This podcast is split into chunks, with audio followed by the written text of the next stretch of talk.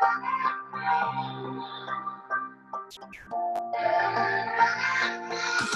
you.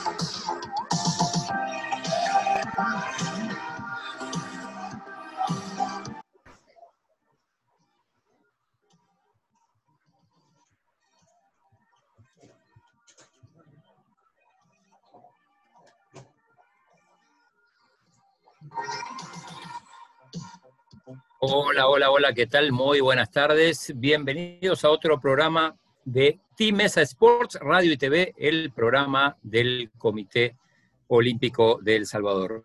Hoy, jueves 16 de julio, saludamos a Evita Linares. Nunca paramos, Evita. Claro que sí. Buenas tardes, Claudio. Buenas tardes, amigos fieles a su programa Tinesa Sport Radio y TV. Como dice Claudio, nunca paramos, cada día conociendo diferentes deportes. Y también desde el Comité Olímpico reiteramos esos agradecimientos especiales a nuestros aliados incondicionales, el Café de Don Pedro, CISA, la aseguradora del Tinesa, Aves, Laboratorios Suizos y Farmacias San Nicolás. ¿Qué tal, Aldito? ¿Cómo está? Hola, hola Evita, ¿qué tal? Claudio, ¿qué tal? Está contento Aldo con la camisa. Anda con una camisa súper linda del Real Madrid, Aldito. Día de blanco, Liga 34. Felicitaciones para, para el Real Madrid, que acaba de salir campeón, también para el Porto, que ganó el... Ayer, doble celebración tuvo Iker, ayer y hoy. Bueno, ya metámonos Para el Liverpool, que no, no, no felicitamos. No lo felicitamos, es cierto. Metámonos con nuestra invitada de hoy, Chino. No nos desviamos de, los deportes. Hoy vamos a meternos en deporte ciencia. A ver, presentala, Sí, hoy tenemos a una ajedrecista como invitada. Ella ganó medalla de oro en los Juegos Centroamericanos de Managua 2017. Ganó medalla de plata en nivel colectivo también en los Juegos de Managua y ganó medalla de oro por equipo femenino en la categoría D en las Olimpiadas Mundiales del Ajedrez en Batumi 2018. Hablamos de Andrea Ortez. Hola Andrea, ¿qué tal? Hola, muchas gracias por la invitación. Contenta, Andrea. Bueno, primera que vamos a hablar de ajedrez, esperemos que no sea la última, así que Andrea, bienvenida. Gracias, gracias por la invitación. Bueno, acá la especialista en ajedrez es Evita, así que le vamos a, dar para que empiece. No soy especialista en ajedrez, pero admiro, soy fan de Andrea, por supuesto, soy, soy una de sus fans. Quizás que nos cuente, Andrea, cómo es que nace ese, ese amor por el ajedrez, quién fue el que la llevó. Ah, bueno, eh, yo comencé porque me gustaba hacer todo lo que mi hermano hacía. Entonces, eh, él comenzó a ir a clases de ajedrez y después seguí yo. E íbamos a entrenos allá en la federación juntos, pero después él se tuvo que retirar por los estudios. Pero yo seguí continuando con el ajedrez porque me gustó bastante. Parece la historia de Hilary Martínez de ayer, que fue... Que el hermano la, llevó y la dejó. Sí, después el, hermano la dejó y, y ella siguió, el hermano no, así que muy parecida. Sí, sí, sí. ¿Y su padre, y su madre siempre la han apoyado? Sí, siempre han estado ahí apoyándome. También mis amigos, mis profesores en el colegio también, en, todas partes me han apoyado. ¿Tus padres eran ajedrecistas, no? No, ellos no, solo me iban acompañando a la federación, a los torneos y eso. Y, entonces fue, fue tu hermano, digo, el, que te, llevó y, y, de dónde nació la, inquietud de tu hermano de, de, dedicarse al ajedrez o de empezar por lo menos en el colegio que comenzó, ahí daban clases de ajedrez, entonces eh, le vieron que tenía potencial él y lo llevaron a la federación. Ya después me tocó a mí lo mismo y pues los dos fuimos juntos a la federación. ¿Qué colegio?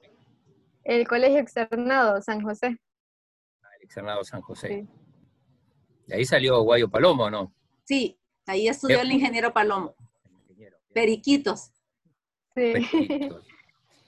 Eh, bueno, y, a ver, Andrea, eh, ¿y cómo, cómo te fuiste desarrollando, evolucionando en el deporte? Bueno, tu hermano te abandonó, ¿seguiste sola? Sí, sí, bueno, eh, seguí entrenando, ¿no? Antes me ganaban y eso, pero ya después, en el 2010, creo que tenía 10 o 9 años, creo que fui a mi primer Codicader, que fue en Nicaragua, a los 10 años, en la sub-12, Y después eh, fui eh, puntuando, ¿no? Ganando en los Codicaders, juegos nacionales y me fui destacando así. ¿Estás con la computadora jugando o chateando? Streameando. Ah, streameando. Sí. Sí, bueno, nos vas a contar también eh, el tema de la plataforma Twitch. Si querés, arrancamos con eso. Vaya, está bien. Eh, yo comencé mi canal de Twitch, eh, digamos, hace como un mes. Creo que mi primera transmisión fue el 14 de julio.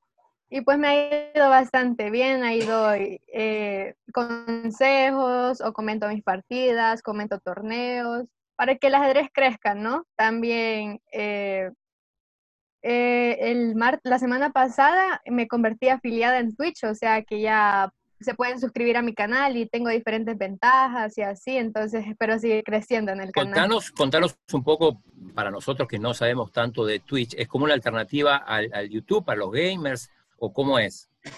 Sí, eso es. eh, prácticamente Twitch, la diferencia de YouTube es que todos los videos son en vivo. Entonces ahí puedo interactuar más con las personas, ellos me van escribiendo, yo interactúo con ellos, o incluso a veces jugamos partidas. Entonces sí es más interactivo Twitch.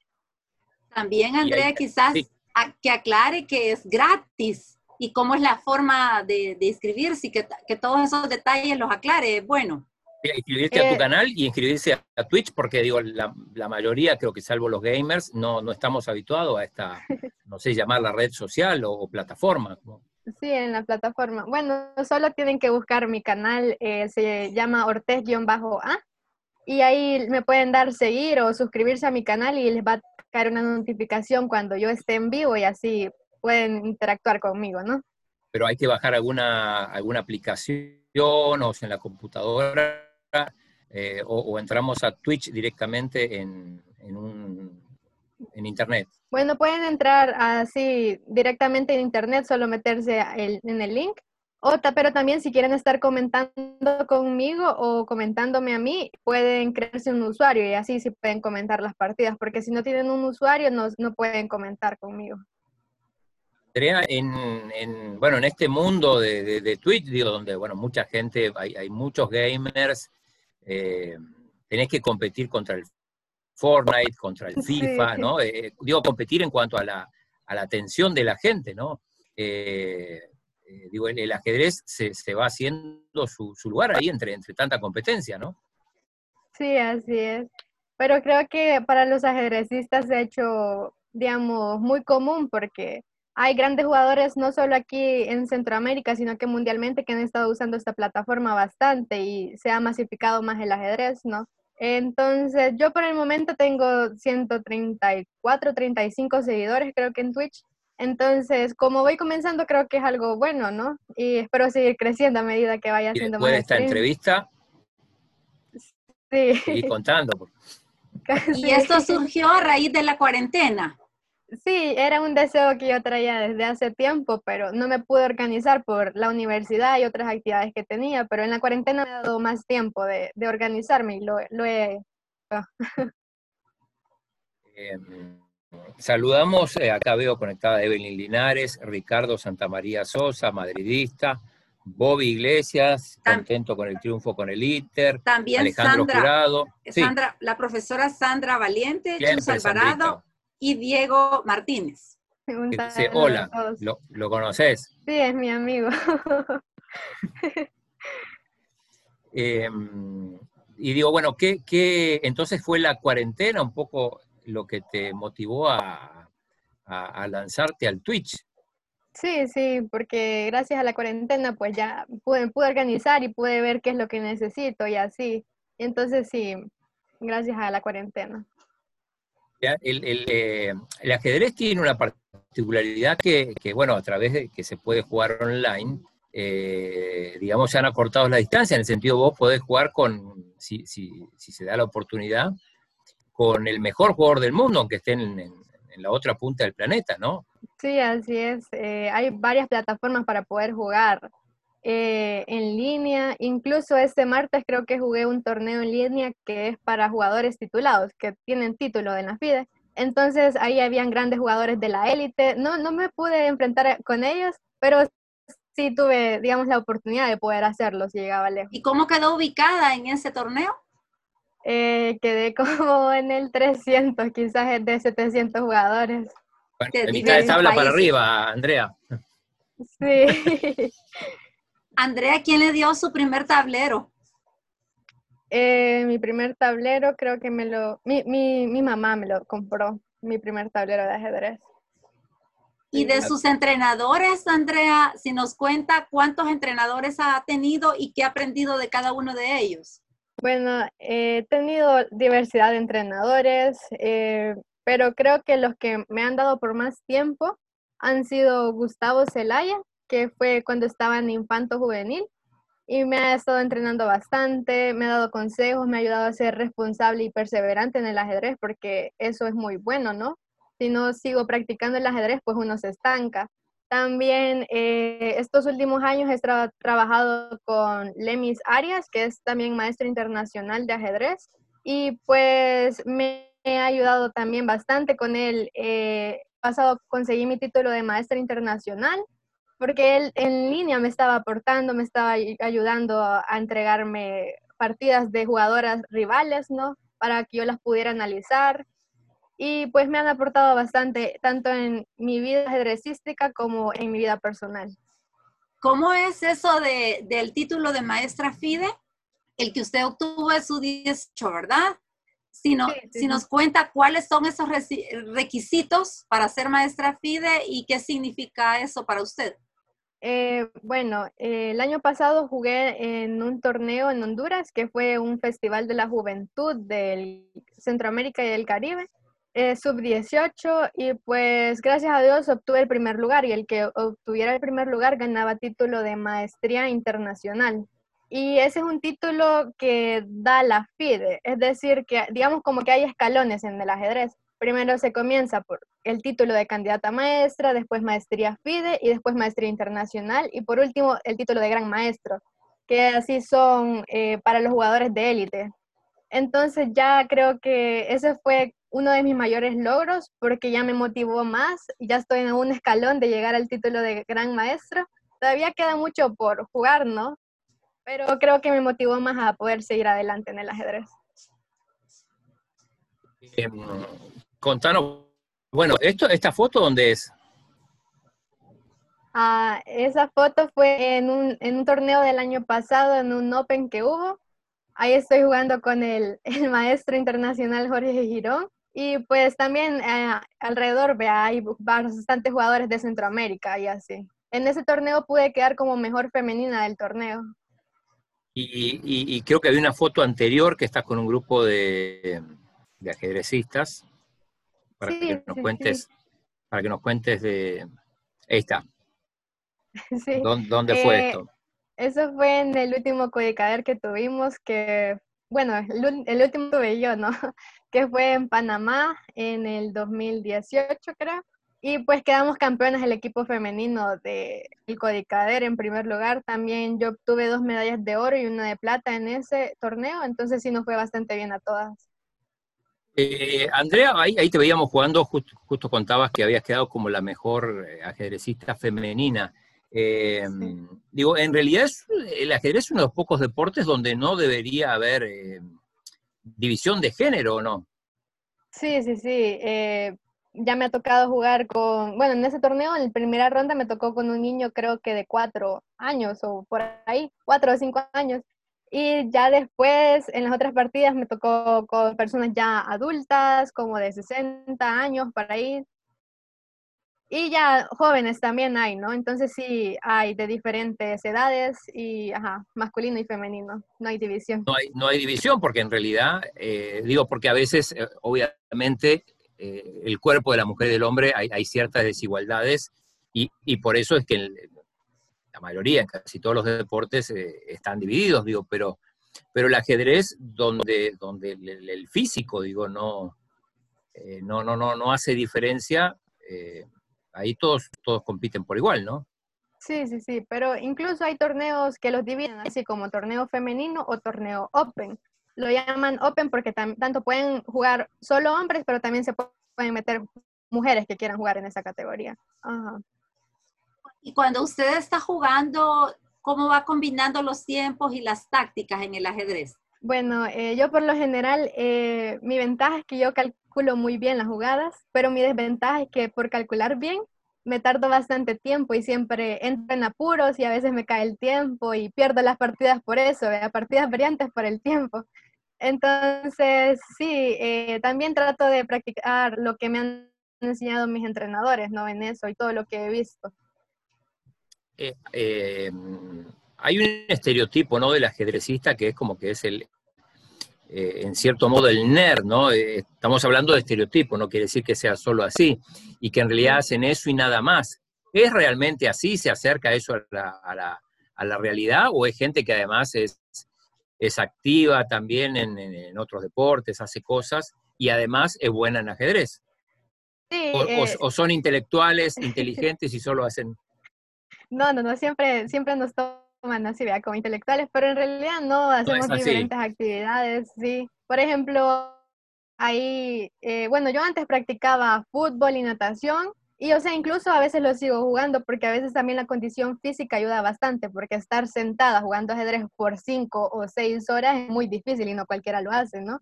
Entonces también eh, hay diferentes personas que hacen otras actividades como karate, esgrima o otras actividades, ¿no? Entonces también somos bastante activos y no, no solo intelectuales. ¿Cómo usted combina los estudios con el deporte? Usted estudia mercadeo en la UCA, ¿verdad? Sí, así es. Eh, bueno, yo eh, por lo general, antes solía dar clases de ajedrez en mi universidad. Eh, yo recibía clases en la mañana y me quedaba como hasta las 3 de la tarde en la universidad dando clases. Ya después, a veces cuando podía, iba a la Federación de Ajedrez a recibir clases o mi entrenador me mandaba material para que yo hiciera trabajo en la casa, ¿no? Y ahorita en la cuarentena, pues recibo clases en la mañana y en la tarde también mi entrenador da clases de lunes a viernes de 2 a 5 pm. Entonces sí nos mantenemos muy activos en eso. Y o sea que usted la cuarentena, cuéntenos, eh, ha estado activa, pero si nos ejemplifica más, ¿cómo ha estado con su familia? Eh, bueno, eh, como les había comentado, en, las, en las tardes suelo conectarme a clases de ajedrez y si no puedo, pues también juego torneos en línea, que son muy seguidos, casi que todos los días hay torneos en línea. Entonces, me gustan bastante practicarlos eh, para ver cómo estoy en el ajedrez, ¿no? Y si fallo, corregir mis errores. Eh, también aquí con mi familia, gracias a Dios, estamos todos bien, eh, no nos ha pasado nada y esperemos que así siga, ¿no? Han guardado las, las recomendaciones. Me contaba que su mamá es enfermera. Sí, mi mamá es enfermera en el Hospital Bloom, pero siempre que viene o trabaja, pues hacemos un protocolo de limpieza, ¿no? Para que no, no pase nada malo. Y hasta el momento todo bien. Y no he salido de la casa por, por toda esta cuarentena que he estado, ¿no? Esta foto, esto es en, la entrega de, de Espiga Dorada. Sí, ahí estoy. Sí, en el 2018 gané la espiga dorada en el ajedrez y a la par está mi compañera que fue la promesa y también ganó el cheque de, no me acuerdo de qué, pero sí ganó. Eh, entonces, por lo que contaba, bueno, eh, también el ajedrez no ayuda a, desarrollar el, cerebro, ¿no? La, mente. Sí. Contanos un poquito cuáles son, bueno, un beneficio un beneficio adicional, ¿no? Además de, entretenerte, que seguramente eh, lo hace, eh, es, un, es un reto también y una manera de agilizar la, mente. Sí, eh, bueno, da diferentes ventajas, la verdad. A mí me ha ayudado bastante en mi cálculo, también en la memoria, porque en el ajedrez es así, ¿no? De ver qué jugada me puede hacer el otro y cómo evitarla o qué variantes. Entonces tenés como un montón de, ideas en la cabeza y tenés que ordenarlas. También me ha ayudado a ser más responsable y perseverante. Eh, me ha dado bastantes capacidades matemáticas y sí ayuda bastante en la vida personal de uno. Y de ahí es que usted también se decidió a estudiar mercadeo. Eh, no, no. Eh, ¿De dónde le viene ese deseo? Eh, yo decidí estudiar mercadeo porque me gusta todo lo de la publicidad y el marketing. Bueno, creo que también influye el ajedrez porque me ha gustado viajar. bastante. Entonces creo que con mi carrera también lo puedo lograr. Por eso. Eh, bueno, en, esta pandemia que los, los deportistas sufrieron mucho, probablemente el ajedrez sea el, uno de los deportes que menos ha sufrido, porque vos mismo lo decías, eh, si bien quizá no se puedan hacer enfrentamientos cara a cara, pero sí tenés la, la posibilidad de jugar online y, digo, no hay tanta diferencia, o, sí. Sí, yo, yo creo que ajá, es el que menos ha sufrido porque incluso los entrenos eh, siempre hay como un programa de ajedrez que se llama Chess Base y ahí hay un tablero virtual en donde puedo ver partidas y eso. También los torneos online, pues también Centroamérica creó una liga centroamericana y pues el mes pasado creo que se jugó cada día eh, un torneo en línea donde participaban todos los, los, los, jugadores de Centroamérica, ¿no? Han habido así como mil jugadores eh, aproximadamente, entonces sí, sí ha estado bastante activo el ajedrez. Esa foto que vemos ¿Es la inauguración de los Juegos Centroamericanos o el cierre? Es el cierre. Es el, cierre. Sí, sí, sí. ¿Cómo fue su experiencia ahí? Pues fue bastante bonita, la verdad. Eh, ahí íbamos acompañados con mi entrenador de Colombia, que es el que está ahí, se llama Alder Escobar. Eh, nos los habían puesto para que nos ayudara bastante, ¿no? Y pues con él logré ganar la medalla de oro en el tercer tablero de ajedrez porque gané tres partidas de tres partidas y así logré mi medalla. Y pues en equipo femenino logramos segundo lugar en la modalidad Blitz, que es de juego más rápido. Entonces, sí, nos fue bastante bien a todos. ¿Le gustó estar en la villa? perdón, una cosita, eh, hablando del Blitz, ¿qué, eh, ¿cuánto tiempo tenés para, para, para hacer la jugada en un Blitz?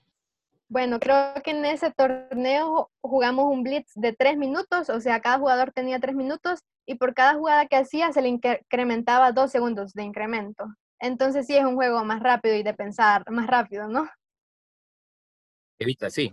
¿Cómo fue esa experiencia, el, el, hecho de estar en una vía? ¿Era la primera vez para usted de estar en unos Juegos Centroamericanos? Pero no hubo villa ahí. No, pero, pero no hubo vía, pero la convivencia, o sea, en sí. Con los mismos salvadoreños. ajá, no, no, no solo con El Salvador, sino que con otras nacionalidades. Sí, fue, fue bastante bonita. Eh, nos encontramos con bastantes amigos centroamericanos, ¿no? También de otros deportes, pues ahí nos encontramos y hablamos, entonces sí creo que fue una experiencia bastante agradable. Y ahí le fue, le fue bien, recuerdo a Efraín Segura, el, el presidente de la federación, que estaba contento con los resultados, que venía cada rato a decirme, ya tenemos un oro, ya vamos por el segundo. Así que, eh, ¿cuál, fue el balance de esos juegos? Eh, bueno, eh, estaba muy duro, la verdad, porque habían jugadoras muy experimentadas. me tocó jugar con jugadoras así de Guatemala, de Panamá, creo que también me tocó, y de Nicaragua, creo. Entonces, eh, sí fue bastante duro. Yo no esperé ganarle porque sí eran jugadoras que ya habían ido a torneos centroamericanos desde antes, ¿no? Y ellas habían ganado anteriormente, pero creo que sí, eh, mi preparación estuvo bien y pues gracias a Dios pude ganar esos torneos. Saludos de y Herrera, además de Diego Martínez, que, bueno, que ya, había saludado también. Em, ¿Cuánto tiempo tenés que dedicarle al ajedrez por día? Eh, una, semana normal, digamos. Bueno, por día, eh, si no puedo entrenar, digamos al menos dos horas. Pero mis entrenos suelen ser de dos a cinco. Y ya después me quedo jugando torneos en línea. Entonces, creo que en la cuarentena le he dedicado más tiempo al ajedrez. Eh, ¿Diferencias, bueno, obviamente, entrenamiento de partidas en línea? Eh, la parte de entrenamiento, ¿cómo, cómo se describiría, digamos? Estudiar partidas. Sí, eh, a veces mi entrenador nos pone a hacer ejercicios de táctica, de estrategia, de buscar el mejor plan en la posición. Eh, también nos pone a ver partidas de grandes maestros, de jugadores de la élite y analizarla, ¿no? Y buscar la mejor jugada y si podemos nosotros ser capaces de, verla, ¿no? La jugada. También analizamos nuestras propias partidas o nuestro repertorio de lo que jugamos nosotros. Entonces sí hacemos diferentes actividades. En la práctica. ¿Qué atletas admira usted a nivel nacional e internacional en ajedrez? Eh, a nivel nacional creo que a mi entrenador Lemis Arias, que es, creo que es el más duro del Salvador y, ajá. Entonces, él es mi ejemplo, por así decirlo. ¿En varones? Eh, sí. ¿Y en femenino? ¿Del Salvador? En femenino, eh, creo que las hermanas Cepeda, que son también maestras internacionales. Ya con mucha trayectoria, ¿no? Sí, sí, son jugadoras bastante experimentadas. Y a nivel mundial, eh, admiro mucho a Magnus Carlsen, que es el campeón mundial de ajedrez. Y pues en una Olimpiada que pude ir, eh, tuve la oportunidad de verlo y tomarme una foto. Pues ahí fue mi mejor día porque antes solo lo miraba así en línea o en partidas, pero no, no me imaginé que podría lograr verlo en persona. Aldo hablaba en un comienzo de Batumi, en, Georgia, donde fue una de las, de las eh, Olimpiadas, ahí en, bueno, a orillas del Mar Negro, ¿no? Sí, sí, sí. ¿Cómo, eh, le fue? En esa Olimpiada eh, en Georgia, el equipo femenino quedó en primer lugar en la categoría D. Entonces ganamos medalla de oro olímpico y creo que nadie se lo esperaba porque hasta la última ronda eh, ganamos nosotras normales, pero no sabíamos del premio. Y ya después nos comentaron que habíamos sido las ganadoras y pues nos sentimos muy felices y muy contentas porque tampoco lo esperábamos. ¿Y eso qué, premio qué, premio representaba? Y, y, contanos también un poco las, las, cómo se dividen las categorías. las categorías se dividen por rating o Elo FIDE. Eh, entonces, el, hay categorías A que creo que son como de 2.500 a 2.300 de rating, o sea, es muy elevado. Ya nosotros éramos la categoría D, como que éramos de 1.600 a 1.800 o algo así, no estoy segura. Y pues pudimos ganar esa categoría y, y eso.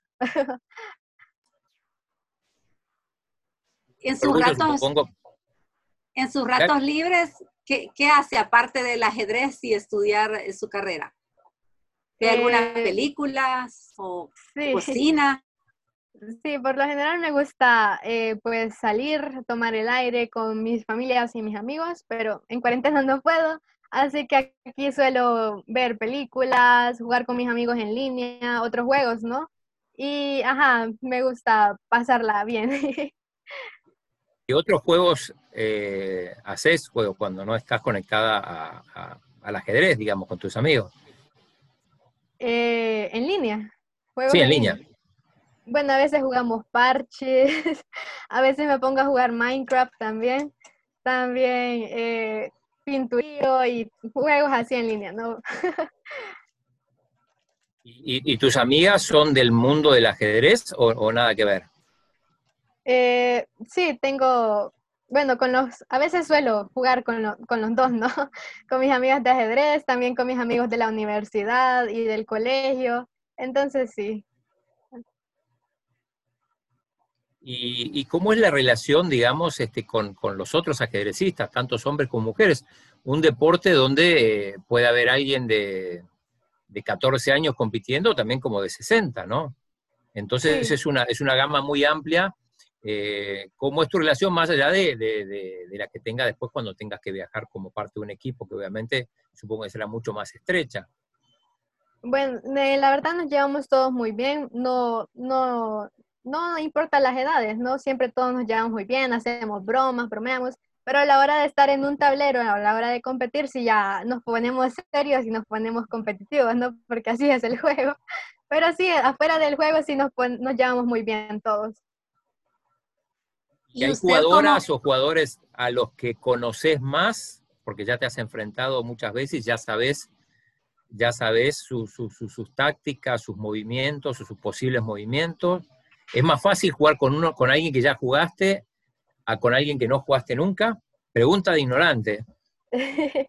bueno, yo siento más difícil jugar con alguien que, que, que, he jugado bastante, ¿no? Porque a veces me juegan otras cosas por intentar de sorprenderme, porque a veces yo sé lo que juegan, pero juegan otra cosa. Entonces, sí, siento que es un poco más complicado jugar, jugar con los que he jugado bastante que con los nuevos, porque con los nuevos ya, eh, los dos variamos en las aperturas y a veces uno desconoce de aperturas y pues ahí gana la ventaja, ¿no?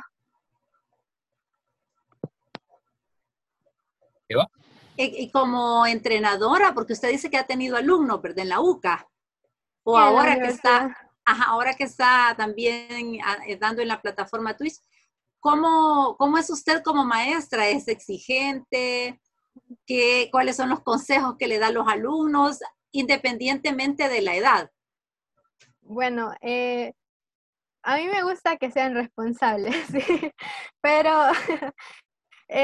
suelo así darle lo básico, ¿no? Si tienen dudas con una apertura o algo, trato de darles material o apoyarlos en algo que desconocen y algo que es básico en el ajedrez, ¿no? Entonces, sí me gusta hacer, darles ejercicios también para que hagan de tarea y que puedan pensar también en la casa, no solo en la clase de ajedrez.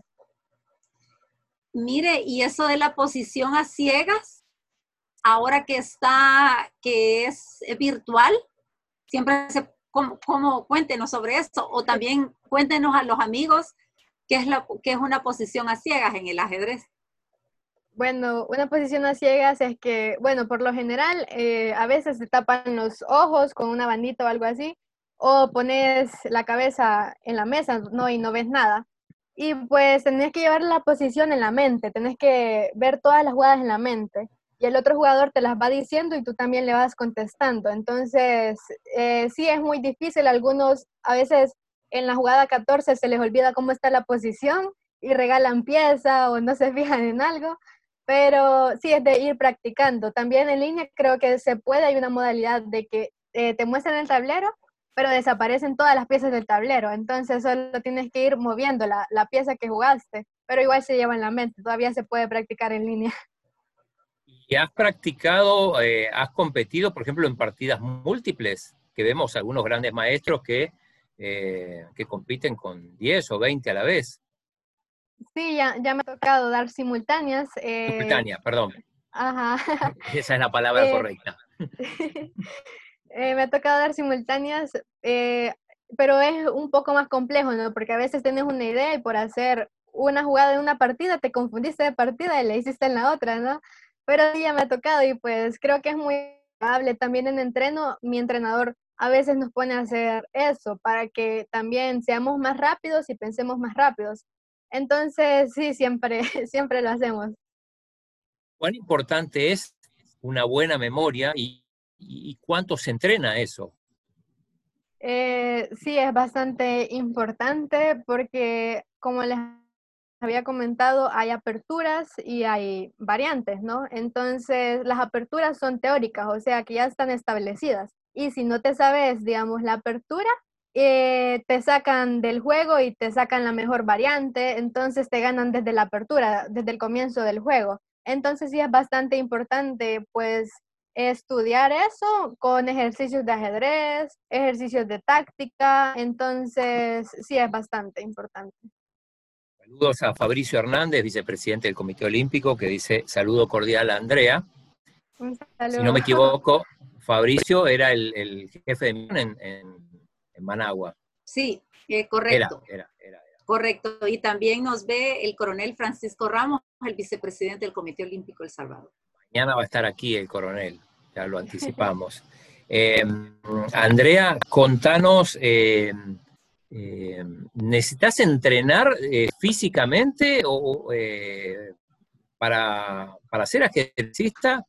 De, obviamente de estar bien, que te sientas bien, pero a diferencia de otros deportes, el, tema físico no es tan importante como el tema psicológico. Y, en ese sentido, bueno, quieres contestarme la parte física y después también si, si, si trabajan con psicólogos. Bueno, eh, Claro, siento que sí es importante lo físico porque les había comentado de la resistencia. Entonces, a veces en nuestros entrenos, eh, después de entrenar ajedrez, nuestro entrenador siempre nos lleva al gimnasio para poder estar bien físicamente, ¿no? Entonces, sí, porque sentado, digamos, cinco horas aproximadamente en una silla, pues también hay que tener bastante resistencia. Hay algunas personas que no lo practican tanto y por eso se cansan y también cansan la mente. Entonces ahí es donde pierden las partidas porque no tienen mucha resistencia. Y en lo psicológico creo que también es algo muy importante. Eh, hemos tenido reuniones con psicólogos, pero no muy seguidos. Pero creo que sí se debería eh, fomentar más lo, lo, de la psicología, porque hay algunos jugadores que sí les afecta bastante. Eh, lo psicológico o se desaniman cuando pierden una partida y así, ¿verdad? Entonces, sí es importante todo eso. ¿Y qué ha pasado, por ejemplo, que te desconcentras de una partida, te, por alguna razón, por lo que sea, te, se, te va la onda y, de repente no, no perdés el hilo? ¿Pasa eso o, o a este nivel ya no? Sí, sí, a veces suele pasar, a veces me distraigo pero trato de concentrarme, ¿no? En el momento que me doy cuenta que ya no estoy viendo nada o no sé, trato de concentrarme más en el juego eh, y poder dar lo mejor, ¿verdad? Que eso es lo importante. Porque una desconcentración así te puede costar una partida, ¿o no? Un, mal movimiento, ¿no?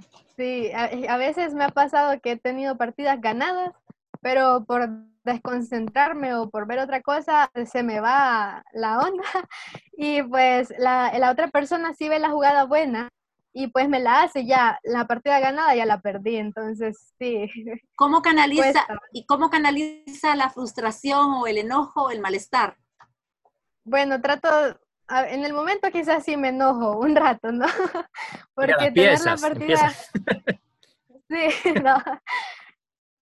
Ah, eh, ajá, trato de ir a tomar agua, no sé, ¿verdad? porque tener la playa y después perderla sí, duele bastante. Pero, o sea, después eh, trato de corregir mi error cuando voy a analizar la partida, la meto aquí en la computadora y trato de poner un monitor o un módulo que me ayude a analizar mejor la partida. Y pues trato de analizar el error para no volver a cometerlo en otra partida, ¿no? Eh, la otra vez hablamos con Pipo Rodríguez, futbolistas de, él hablaba de, una experiencia que tuvo en el, en el Mundial 1970, estando hace 50 años, justo aniversario, y él contaba de un gol que había fallado y que eh, las noches siguientes soñaba con ese gol y cómo lo había fallado y cómo si tendría la oportunidad, cómo haría. Eh, ¿Les pasa a ustedes que a la noche se les vuelve la jugada y, se tendría que haber ido esto? Sí, sí, me suele pasar seguido en un torneo que línea, eh, en una partida que tenía con un, el campeón de Guatemala, la jugamos en línea y yo tenía la partida ganada y se me fue una jugada en la que le ganaba. Y al día siguiente, eh, o sea, soñando eso, ¿no? Que tenía esta jugada, que era esta jugada, entonces no se me iba de la cabeza lo que te hacer. Y después se supera, después de un par de días. Sí, ya después ya, ya lo supera. Y de los triunfos Unidos, maestra FIDE, que también la Asamblea Legislativa le dio un, un reconocimiento. Otros reconocimientos que usted ha tenido, eh, ¿cuál es el que más le ha gustado y por qué? Eh, bueno, he ido a dos Olimpiadas. Eh, una fue en Georgia y otra fue en Azerbaiyán. En la de Azerbaiyán fue mi primera Olimpiada y pues ahí gané mi título de maestría FIDE. Eh, ahora el título que tengo es mucho superior a ese, pero sí fue algo muy significativo porque es muy difícil ganar títulos en las Olimpiadas. Para eso tienes que ganar cierto número de partidas jugadas. Entonces yo lo logré y pues fue un logro para El Salvador, ¿no?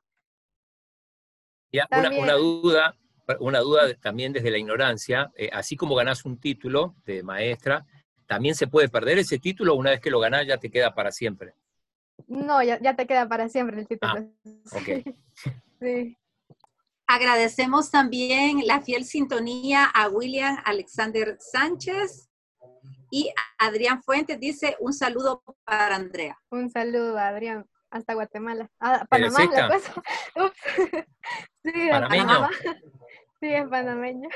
Em, eh, ¿Puede haber doping en el ajedrez? Contanos cómo, es esto. ¿Les, hacen antidoping? No sé si a, nivel local o regional, pero a nivel internacional sí. Sí, en, en, Managua me hicieron el doping a mí.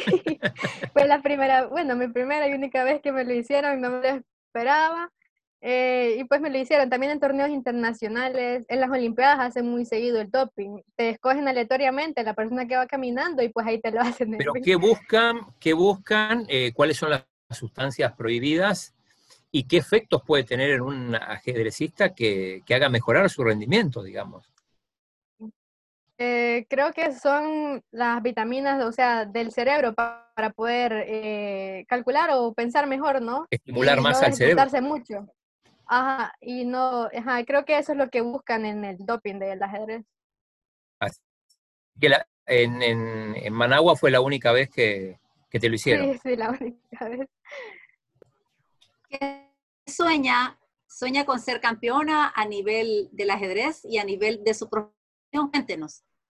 Eh, pues yo eh, espero ser gran maestra de ajedrez.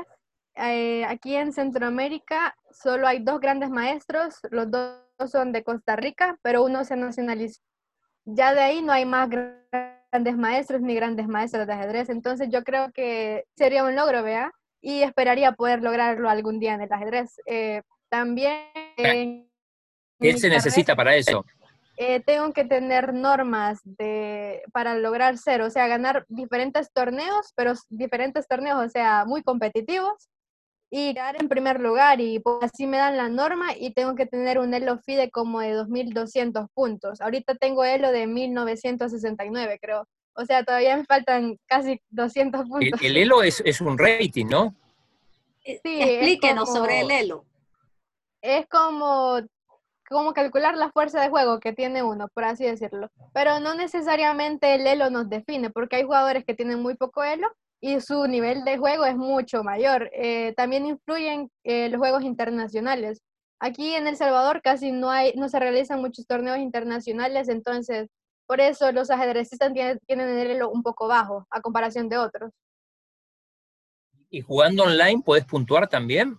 o, solamente se puntúan los que son cara a cara? O sea, eh, solo se puntúan los torneos cara a cara. Cara a cara, ¿cómo se llama? Presenciales. Presenciales, sí. sí. También eh, eh, creo que el, 20, el, en esta semana de julio va a comenzar una Olimpiada Mundial en línea de ajedrez, entonces sí va a estar muy duro, vea, el juego y van a jugar, o sea, diferentes países, de China, Japón, de todas las partes, ¿verdad? Entonces ya vamos a comenzar con un juego más competitivo en línea. Andrea, ¿se puede vivir del ajedrez o, es simplemente un, un, deporte, digamos, para, para, jugar, para disfrutar, pero digo, por lo menos a este nivel? ¿O, y tenés, o tenés que dedicarte a otra cosa? Eh, bueno, aquí creo que en El Salvador no se puede vivir del ajedrez. Ajá, eh, al menos que sí tengas bastante apoyo, eh, tanto económico como lo demás, ¿no? Eh, pero hay jugadores que sí viven de eso, o sea, lo, les pagan, sí, les pagan para que participen y ganan el torneo y ganan otros millones de dólares. Entonces sí, hay jugadores que sí viven de eso, pero aquí a nivel centroamericano pues creo que no se puede vivir de eso. ¿Hay, hay premios por ganar torneos? ¿Hay, hay, hay sponsor también en el ajedrez internacional? ¿O es eh, únicamente por, por premio? La financia todos los, los eventos. Entonces, sí, hay bastantes premios como de mil, diez mil dólares. Entonces, eh, sí, ganan bastante. Cuando ustedes fueron a Batumi, por ejemplo, que, que, ganaron la medalla de oro, como decías, en la, en la categoría D, ¿Eso representó, por ejemplo, algún premio económico para el equipo, para la federación? Eh, creo que no, pero creo que sus propias federaciones pues les pagaban a ellos por haber ganado el título, ¿no? Como el año pasado ganó Estados Unidos, creo, o China, eh, pero ajá, ellos les pagan por, por haber ganado y quedaron en los primeros dos lugares, ¿no? Entonces sí, cuando, cuando van a una Olimpiada así, decías, bueno, la, eh, la, otra que fuiste vos fue en Azerbaiyán, no sé si en Bakú o dónde. Sí, en Bakú. En Bakú, exacto. Bueno, eh, eso, ¿ese dinero para llegar ahí lo paga la organización o tiene que hacerse cargo la federación local? Eh, una, bueno, los boletos nos los da la, la FIDE, entonces ya tenemos los boletos hechos. Y ya las demás cosas como hospedaje y eso creo que sí lo paga la federación normalmente el equipo que, va de cuánto, cuánto lo componen? Eh, son de cinco jugadoras femeninos y cinco masculinos. juegan cuatro jugadores y un, suplente en cada categoría. Son en PIO 10, más entrenadores, delegados. Sí, sí, más. Entrenadores, delegados, el presidente a veces va también. ¿Cómo viven los valores, Andrea, del, dentro del, ajedrez? ¿Qué le ha dejado el ajedrez y cómo viven los valores usted en el día a día? Eh, me ha ayudado a ser mejor persona, como les había comentado, perseverante, disciplinada, eh, también eh, diferentes valores, ¿no? Responsabilidad, y, me ha ayudado a poder relacionarme mejor con las personas porque también me ha traído amistades y, conexiones con otras personas de diferentes países. Bueno, ya casi vamos, vamos terminando. tenemos, tenemos un saludo de Gil ZX, dice, un saludo Andrea, ¿cuánto elo tienes? Un saludo, eh, mi elo pide es 1969.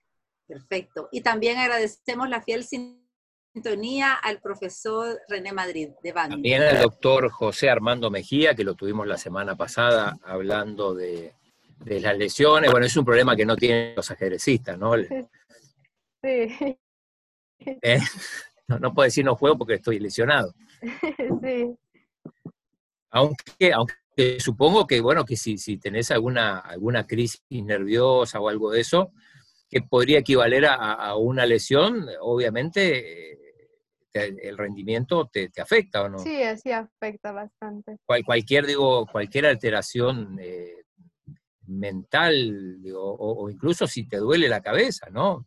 no supongo que no será lo mismo jugar con jaqueca, incluso si, si, no sé si pasa esto que de repente alguien no se presenta a jugar porque está con, con migraña, con dolor de cabeza. Sí, a veces suele pasar muy seguido. ¿Ah, sí? Sí, sí, sí.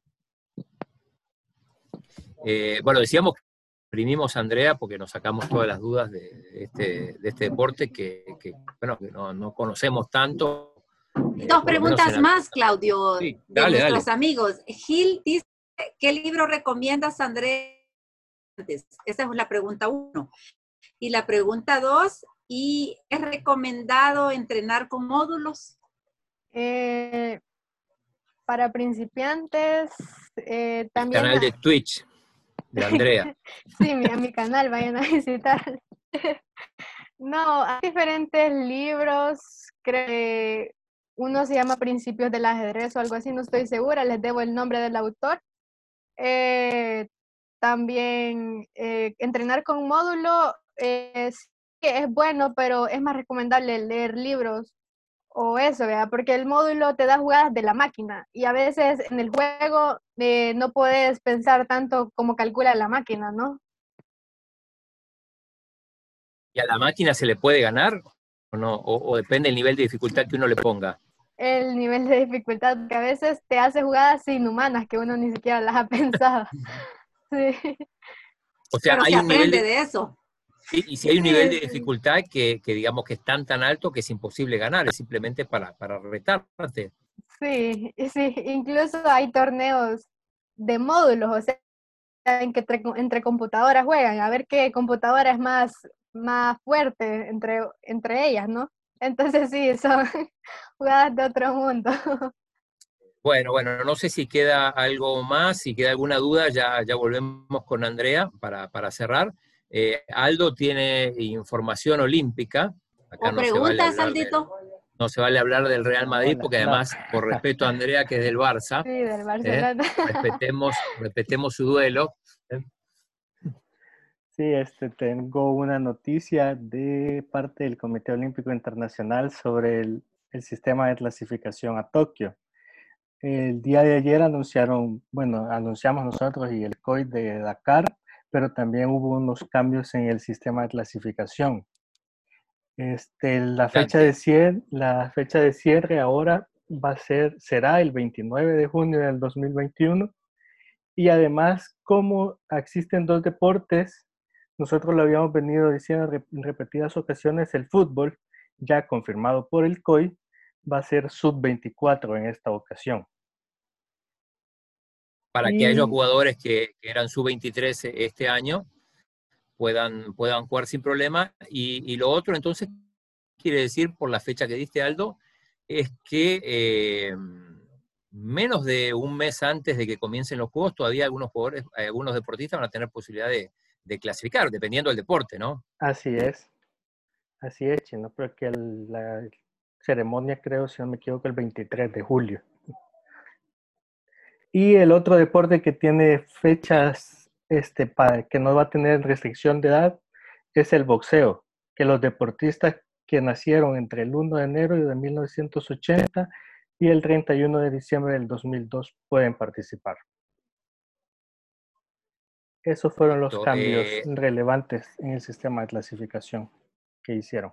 Perfecto, Aldo, mil, mil gracias. Eh, Andrea, ¿cuál sería tu próximo torneo internacional? Mi próximo torneo. Sí, eh, ya pensando en el año que viene, porque como viene este. Pues ahorita no estoy muy segura porque se han movido las fechas de diferentes torneos, entonces no sé qué torneo se va a realizar en diferentes fechas. sí. Ok, bueno, mil, mil gracias Andrea, le dejamos la despedida de Vita. Sí, gracias por atendernos desde su casa y hablarnos de todas sus eh, historias y vivencias en el deporte ciencia. También reiterar los agradecimientos a nuestros aliados incondicionales, Farmacia San Nicolás, Laboratorios Suizos, Aves, CISA, la aseguradora del Tinesa y el Café de Don Pedro. Eh, sería hasta mañana. Gracias de nuevo, Andrea. Gracias, Andrea. Gracias. Eh, mañana, nos reencontramos a las 4 pm vamos a tener al, coronel, Francisco Ramos, presidente de la Federación de Tiro, pero que bueno, que estuvo varias veces en Tokio en estos, en este último año y medio, previo a la pandemia. Del Comité Olímpico. Así es. También, claro, eh, para que nos cuente algunas cosas de, dónde se va a alojar la, delegación salvadoreña en Fujisawa, ahí que nos va a contar detalles, y también de tiro olímpico, obviamente, ¿no? Así es. Claro que sí. Bueno, hasta mañana. Hasta mañana. Buenas tardes. Gracias.